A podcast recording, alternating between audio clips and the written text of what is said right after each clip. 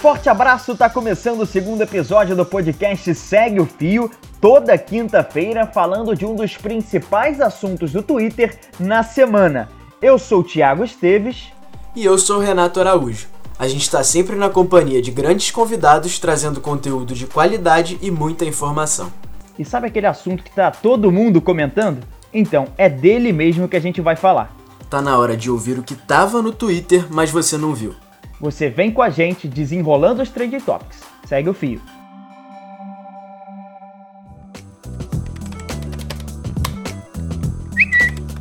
Na última semana, o governo federal anunciou a recriação do Ministério das Comunicações, que antes era uma pasta junto à Ciência e Tecnologia, sob comando de Marcos Pontes. O ministro escolhido por Bolsonaro e empossado nesta quarta-feira foi Fábio Faria. Além de genro do dono do SBT, Silvio Santos, o deputado pertence ao PSD, partido que integra o Centrão. O movimento incomodou eleitores do presidente que recuperaram vídeos da época de campanha, nos quais ele falava sobre o número de ministérios. Nós diminuiremos o tamanho do Estado. Teremos no máximo 15 ministérios. Com a recriação do Ministério das Comunicações, o governo passa a contar com 23 ministérios. Por esse motivo e por outras sinalizações de aproximação com o Centrão, a hashtag Bolsonaro Traidor foi trending topic no Brasil na semana passada, e é o assunto do segundo episódio do Segue o Fio. E aí, o presidente cumpre ou não as promessas de campanha? Para debater esse tema, contamos com a participação de dois convidados muito especiais. Maurício Ferro é repórter do Poder 360 em Brasília e cobre a presidência da República. É criador e editor da newsletter de política Correios Sabiá. Fala Maurício, tudo bem? Prazer ter você aqui com a gente. E aí, como é que tá? O prazer é todo meu. Também vamos conversar com Paulo Roberto Figueira Leal. Formado em Comunicação Social pela Universidade Federal do Rio de Janeiro, é mestre e doutor em Ciência Política pelo Instituto Universitário de Pesquisas do Rio de Janeiro e professor da Universidade Federal de Juiz de Fora. Tudo bem, Paulo? Tudo bem, prazer falar com vocês. Maurício, durante a campanha, o Bolsonaro afirmou que suas escolhas ministeriais seriam técnicas, mas além de recriar o Ministério das Comunicações que ele mesmo tinha acabado, ele está cedendo esse ministério ao PSD, que durante o mandato de Michel Temer tinha o Gilberto Kassab como ministro das Comunicações, ele que é o presidente do PSD atualmente. O que, que significa a recriação do Ministério das Comunicações? Por que, que ela acontece nesse momento? E o que está por trás da escolha do Fábio Faria como ministro? Bom, vamos lá. O Ministério das Comunicações ele é composto né, de um, uma parte do Ministério da Ciência, Tecnologia, Inovação e, antigamente, Comunicações, estava a cargo do Marcos Pontes, o astronauta, e ele também, com, ele também é composto por uma parte da Secretaria de Governo, que é do ministro-general Luiz Eduardo Ramos. Né, o Ministério das Comunicações, a gente pode lembrar que ele vai ficar também com a SECOM, que é a Secretaria Especial de Comunicação Social. Então ele pega uma parte do Ministério, das, do Ministério da Ciência, Tec, Tecnologia e Inovação e uma parte também da Secretaria de Governo, a SEGOV. É, vai ficar a cargo do Fábio Faria, do PSD, é, uma série de coisas. Né? Ele que vai ser o responsável por articular com o Congresso as privatizações que o governo pretende fazer, né? A gente tem aí a privatização da EBC em vista, privatização dos Correios, tem uma série de privatizações aí que o governo pretende tocar. Além disso, tem também o leilão do 5G, que é um assunto que a gente vai já tem acompanhado um pouco, mas vai acompanhar ainda mais nos próximos tempos, né, no, no segundo semestre desse ano e no ano que vem, que tem envolve a disputa entre Estados Unidos e China uma disputa muito grande, né, para ver quem é que vai entrar aqui mais forte no Brasil.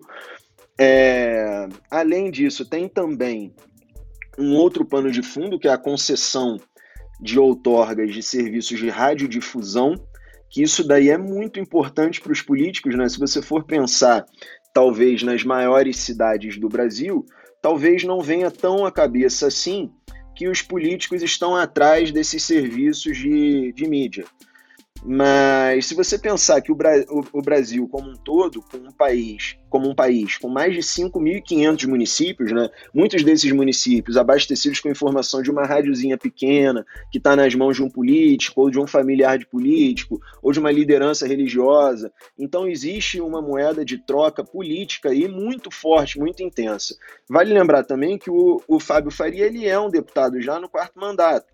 Então o Fábio Faria ele consegue, né, pelo menos em tese, e é isso, acredito eu, que o Bolsonaro espera, que ele consiga negociar com o Congresso, fazer essa ponte do governo. Inclusive, aí é um, um bastidor, né, que é uma insatisfação do, do presidente da República com a Secretaria de Governo, que foi esvaziada, de certa forma, com a recriação desse ministério. A Secretaria de Governo ela é responsável por fazer a articulação política, ou seja, fazer a ponte entre o Palácio do Planalto, a sede do Poder, do poder Executivo, com o Poder Legislativo, mas ela não tem feito isso adequadamente, ou pelo menos é esse o entendimento de muita gente lá no Palácio do Planalto. Então, o Fábio Faria, ele comandando esse ministério, que ele é recriado agora, mas já é recriado com muita força, com muitas atribuições, espera-se dele que ele também consiga fazer essa ponte que não vinha sendo feita adequadamente. Paulo, esse não é o primeiro movimento de aproximação do Centrão tomado pelo presidente Jair Bolsonaro. Qual o contexto dessas decisões? Tem a ver com o temor por um possível processo de impeachment? Com certeza. Se você imaginar o que foi a narrativa da campanha Bolsonaro, ela se deu exatamente denunciando os arranjos dos governos com os congressistas como sendo espúrios, como sendo necessariamente corruptos. Esse tipo de aproximação, portanto, só se dá num momento em que o governo se sente muito enfraquecido e temeroso de que possa enfrentar não só ações judiciais, como está enfrentando no TSE, relações tensas com o Supremo, mas que teme também a possibilidade de alguma aceitação de processo de impeachment por parte do presidente da Câmara em algum momento. E isso já é um movimento defensivo, de garantir uma base mínima, que pode até não ser suficiente para aprovar tudo que o governo gostaria no Congresso mas que talvez seja suficiente para se proteger contra eventuais processos de impeachment. Isso tem um custo, né? que é o custo de, inclusive, desdizer o que foi dito na campanha e um custo de abrir-se à crítica, inclusive de alguns dos segmentos da antipolítica que foram profundamente apoiadores do Bolsonaro e que podem não ver com bons olhos a aproximação com nomes que frequentaram o noticiário e as páginas policiais eh, por conta de escândalos anteriores que o Bolsonaro disse que não ia repetir. Portanto, me parece que só é uma medida tomada agora por conta do temor efetivo de um risco de impeachment e a construção dessa base é uma tentativa de se proteger disso. Paulo, e você acha que o Bolsonaro pode perder apoio de alguns eleitores com essas atitudes, como, como a gente viu essa semana a hashtag Bolsonaro traidor? Você acha que é um movimento de alguns eleitores estarem deixando de apoiar o, o presidente?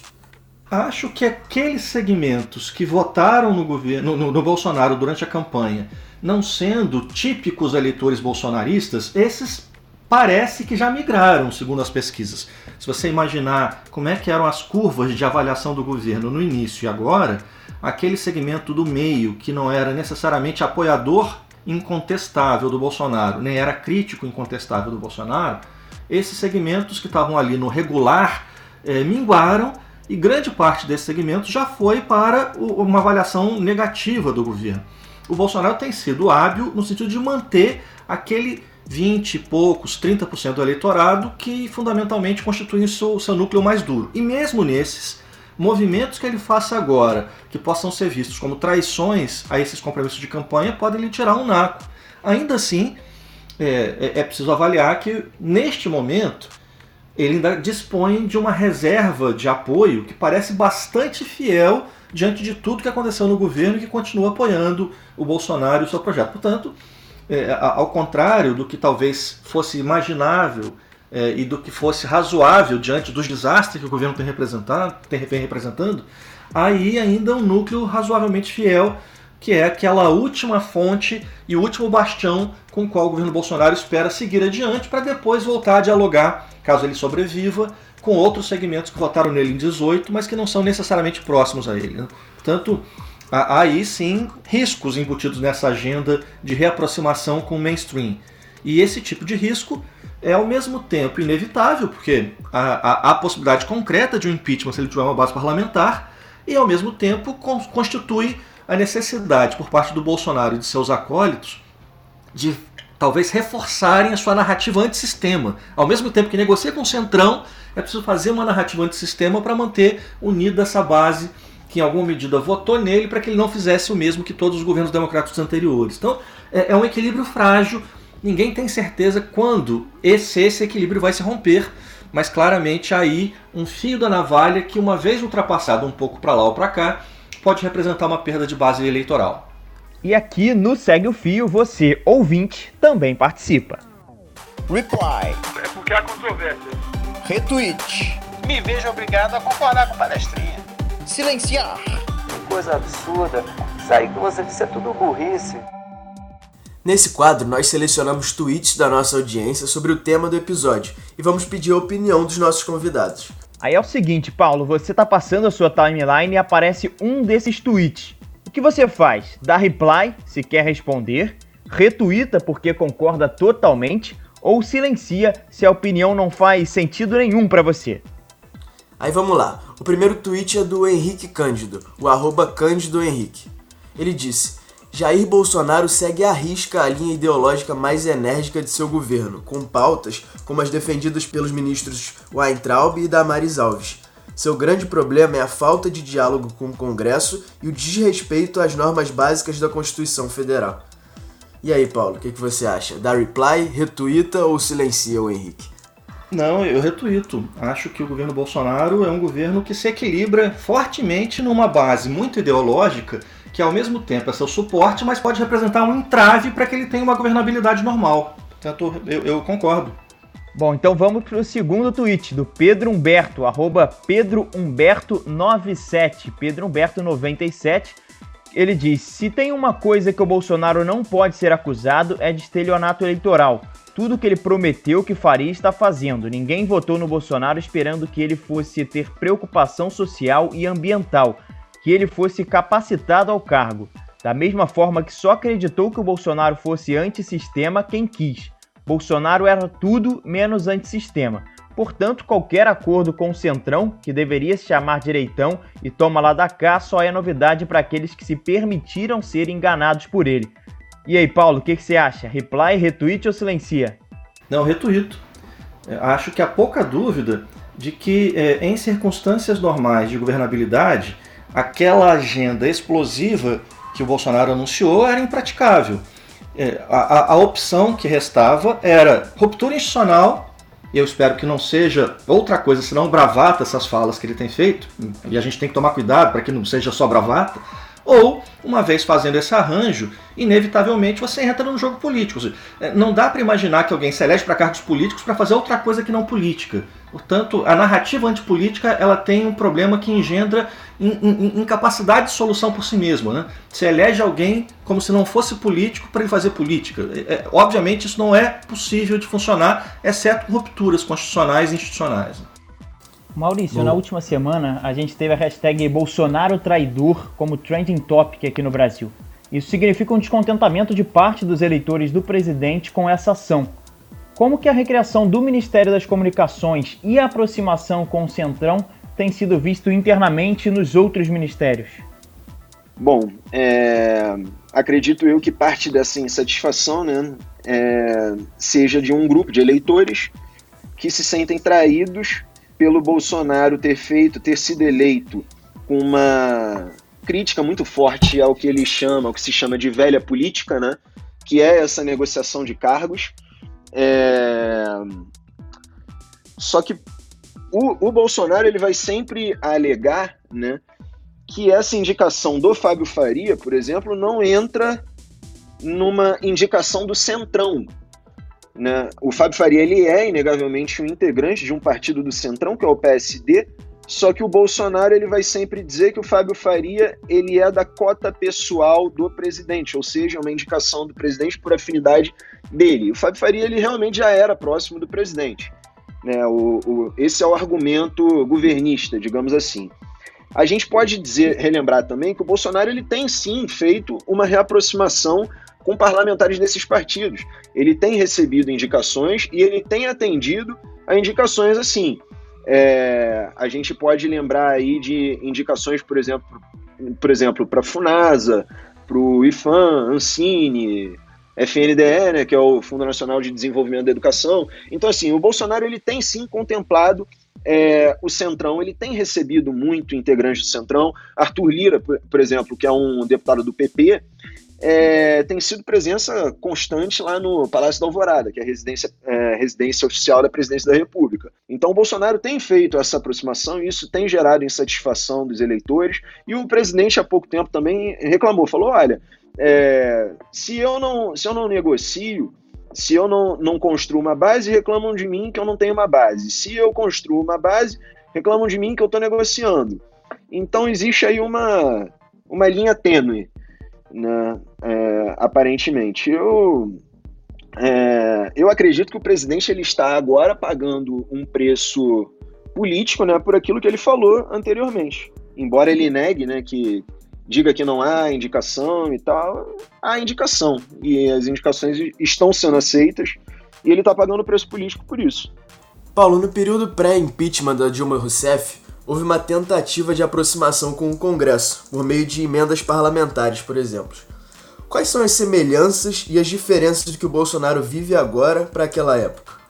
Em primeiro lugar, a Dilma foi apeada do poder com um processo bastante discutível. As tais das pedaladas fiscais foram praticadas por todos os presidentes de antes, foi praticado pelos seus sucessores, foi praticado por todos os governadores no, durante o período em que exerceram mandatos simultâneos ao da, da Dilma. Portanto, ali é, não havia concretamente motivo suficiente para tirar Dilma do poder, porque não havia crime de responsabilidade no nível de seriedade que se exige para o impeachment. Ao contrário disso, Bolsonaro já cometeu infinitos crimes de responsabilidade infinitamente mais sérios. Contudo, dito isto, as condições políticas de Bolsonaro ainda não são tão graves para a realização do impeachment quanto eram as de Dilma. Dilma vivia uma crise econômica, Bolsonaro vive uma crise econômica agora. Dilma enfrentava uma baixa adesão congressual, Bolsonaro, neste momento, conseguiu fazer um, um, acordo mínimo com o Centrão que lhe parece garantir os votos para se proteger do impeachment. Dilma enfrentou grandes movimentos de massa, Bolsonaro ainda não enfrenta, pelo menos não por enquanto, até por conta da pandemia. Portanto, das condições que vicejam em geral para que se produza um impeachment, algumas ainda não estão dadas para o Bolsonaro. Se se darão em breve ou não, ninguém sabe dizer. É possível até que se deem.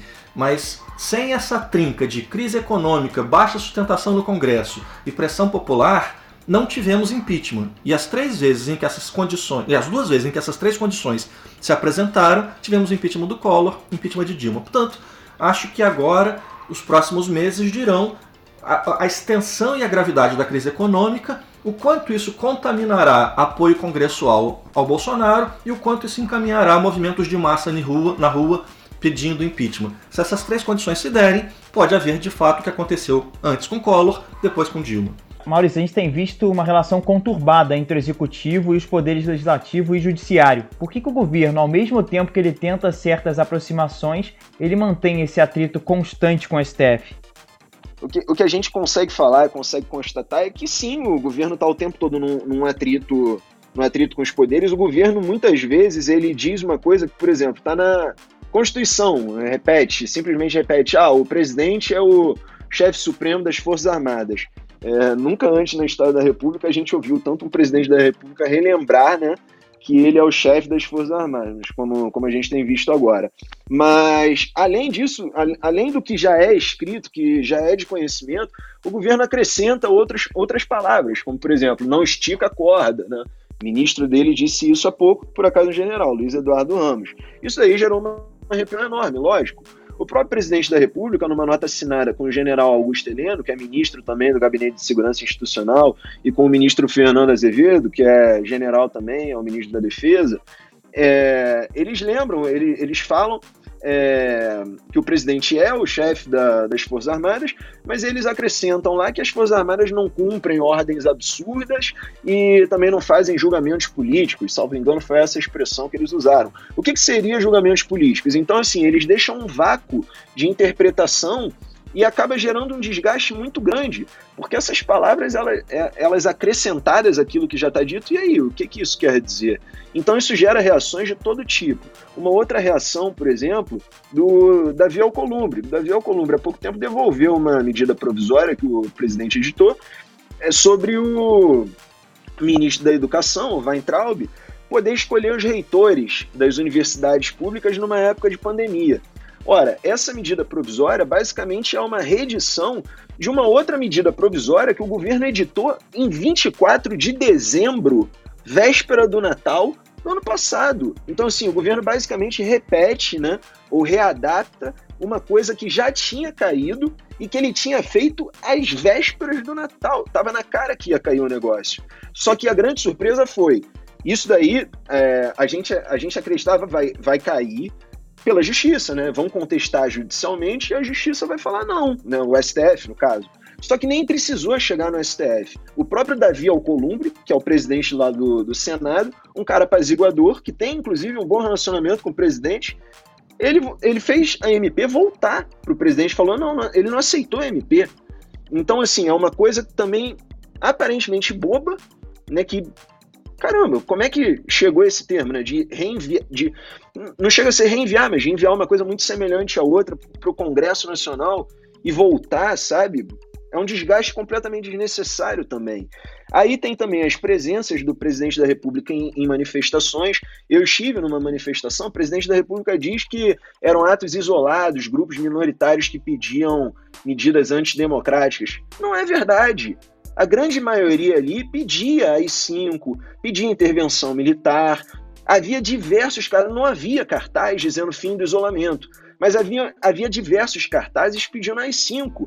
Quando o presidente subiu na caçamba de um carro, todo, toda a multidão que cercava o presidente gritava AI-5, AI-5, AI-5. O presidente não ouviu isso? O presidente está surdo? Lógico que o presidente ouviu isso daí. Ele não vai admitir isso publicamente, claro que não vai mas o, o, desejo ali da maioria era por medidas antidemocráticas. Isso gera, claro, um desgaste muito grande. O Weintraub, que também teve aquele o vídeo da reunião interministerial no dia 22 de abril, que foi divulgado por determinação de Celso de Mello, Weintraub chama né, o, os ministros da STF de vagabundos.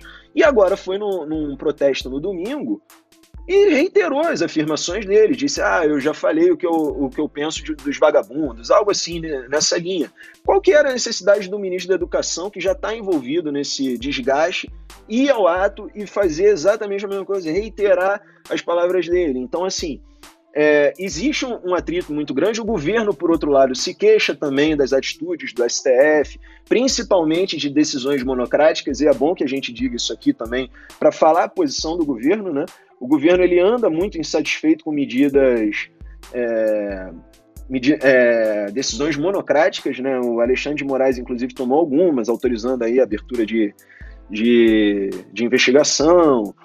É, enfim, Celso de Mello também, quando ele determinou a divulgação do vídeo, excluindo apenas alguns trechos lá que tratavam de assuntos externos, também isso gerou um, um grande desgaste. O próprio Marco Aurélio, ministro do Supremo, propôs que decisões que envolvessem outros poderes fossem julgadas pelo total do colegiado, ou seja, pelo, pelo plenário, pelos 11 ministros, como uma forma de apaziguar a situação, né, ou como uma alternativa lá para chegar ao entendimento. Então, assim, os poderes eles têm trocado farpas.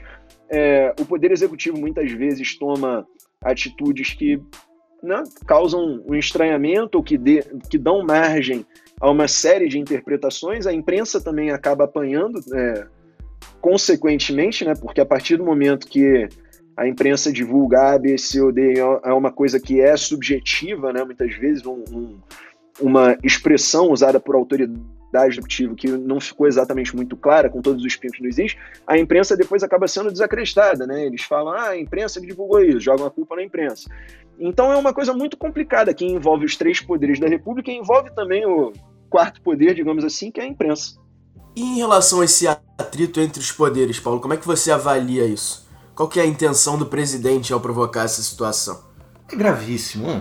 Se você pensar, nós tivemos desde a redemocratização eleitos diretamente o governo Collor, depois se sucedeu por seu vice Tamar, Fernando Henrique, Lula, Dilma, depois seu vice Temer. Gente de todas as valorações ideológicas possíveis, da esquerda à direita, a centro-direita, a centro-esquerda, enfim, é, tivemos governos os mais variados. Em momento algum, em qualquer desses governos, discutiu-se a possibilidade de uma ruptura institucional. Tanto é gravíssimo o que a gente está vivendo. Normalizar o que a gente está vivendo não é razoável, porque não é normal numa democracia que o presidente volta e meia fale de apoio militar e de não respeitar ordens de outro poder e de atacar sistematicamente outros poderes e incentivar que seus apoiadores o façam. As instituições, se querem sobreviver, não podem reagir a este tipo de ameaça, a este tipo de é, gravidade de fala e de ação com meras notinhas protocolares. Portanto, acho que a gente está num momento especialmente delicado em que voltou-se a falar de algo que parecia absolutamente superado na democracia brasileira: intervenção militar, o que os quartéis acham deixam de achar, como que os generais se comportam. Portanto, é, é, é não, é tão grave que a gente não pode imaginar que uh, lidar com este risco seja apenas lidar com divergências entre os poderes. É muito maior do que isso a demandar dos outros poderes da sociedade instrumentos de defesa pela manutenção do Pacto Constitucional de 88. Bom, estamos chegando na reta final desse episódio, por isso vamos pedir aos nossos convidados uma previsão do futuro.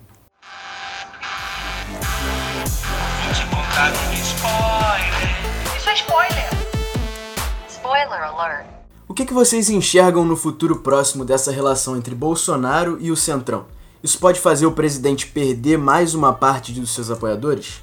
Bom, tudo que a gente fala de política aqui no Brasil nos últimos tempos é, tem sido muito complicado né, de, de fazer uma previsão. A gente, inclusive, na imprensa tem noticiado cada vez menos coisas que tratam de futuro. Eu posso te dizer que os movimentos que a gente tem visto até agora, eles dão um indício do que que está acontecendo na política, né? Então, assim, o presidente, por um lado, diz que ah, a indicação não é do Centrão, mas na ponta da linha a gente vê pessoas ligadas ao Centrão assumindo cada vez mais cargos do governo. Ao mesmo tempo, a gente também vê o presidente da República, isso é público, né? É só você consultar a agenda do, do presidente. Você vai, vai reparar que o presidente tem sim recebido cada vez mais pessoas ligadas ao Centrão, seja no, no Palácio do Planalto, que aí sim a agenda é pública, ou no Palácio da Alvorada, que aí a agenda não é pública, mas a imprensa está lá na porta e vê quem entra e quem sai. E isso também é noticiado. Então você consegue reparar como o presidente está desenhando mais ou menos a política agora, né? Como o poder executivo está se aproximando um pouco desses parlamentares e tentando construir uma base para quem sabe aprovar alguns projetos, que como a gente falou, algumas privatizações, levar adiante os interesses do executivo, fazer a ponte entre o Palácio do Planalto e o Congresso Nacional. Acho que a expressão de apoio congressual é muito condicionada a outras variáveis. Neste momento, tudo sugere que o Centrão aderiu ao governo e lhe fornecerá base mínima de apoio, sobretudo para se proteger contra eventuais processos de impeachment. Isso não é garantido como certo para o futuro, a depender de variáveis como a circunstância da atividade econômica, sairemos quando e de que modo da crise econômica que vivemos hoje, e do humor da sociedade. Se tivermos de fato um agravamento da situação econômica por longo período, isso reduzir a capacidade de manobra do governo, inclusive do ponto de vista de suas políticas sociais, e houver grandes manifestações de rua mostrando, é, digamos, falta de apoio ao projeto Bolsonaro, do mesmo jeito que o Centrão entra, ele sai, como aconteceu em outras vezes ao longo dos últimos anos. Portanto, tudo dependerá dessas variáveis e tudo dependerá dos mecanismos pelos quais essas outras atividades na economia, na política, na opinião pública impactarão a base congressual. Assim como amores do Centrão são comprados com cargos, eles são perdidos em circunstâncias de perspectivas do Centrão de que talvez aquele projeto eleitoral não tenha sucesso futuro, não, não, não custa nada. Do mesmo jeito que se embarcou, desembarcar se alguma outra canoa se avizinhar como mais é, forte para levar o Central onde ele quer, que é em governos nos quais ele possa ter participação é, em cargos-chave. Portanto, é, aí um nível de instabilidade que será maior ou menor a depender das circunstâncias da economia, a depender dos humores da opinião pública nos próximos meses. Paulo, agora eu queria te pedir alguma indicação de livro, um filme, documentário, alguma coisa para a gente entender melhor esse assunto, tanto a gente como os nossos ouvintes aqui do podcast.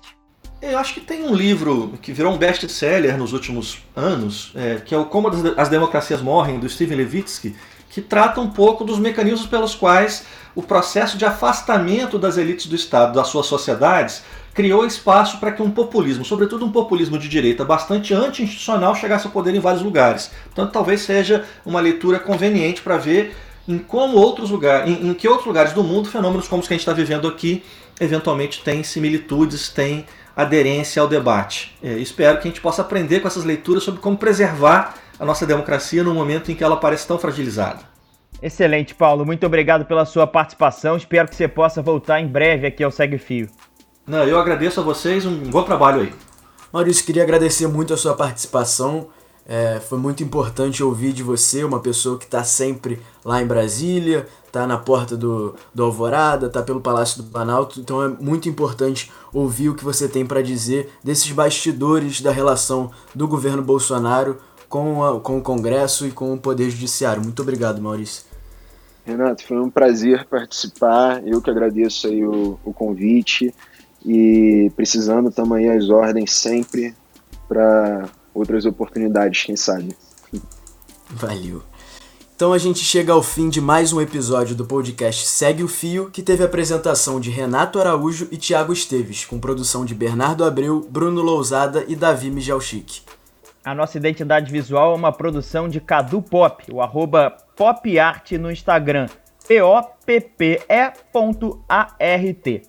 e você ouve um novo episódio toda quinta-feira nos principais agregadores de podcast e encontra a gente no Twitter e no Instagram com arroba segue o fio pod. Um forte abraço e até a próxima semana. Valeu, gente. Até semana que vem.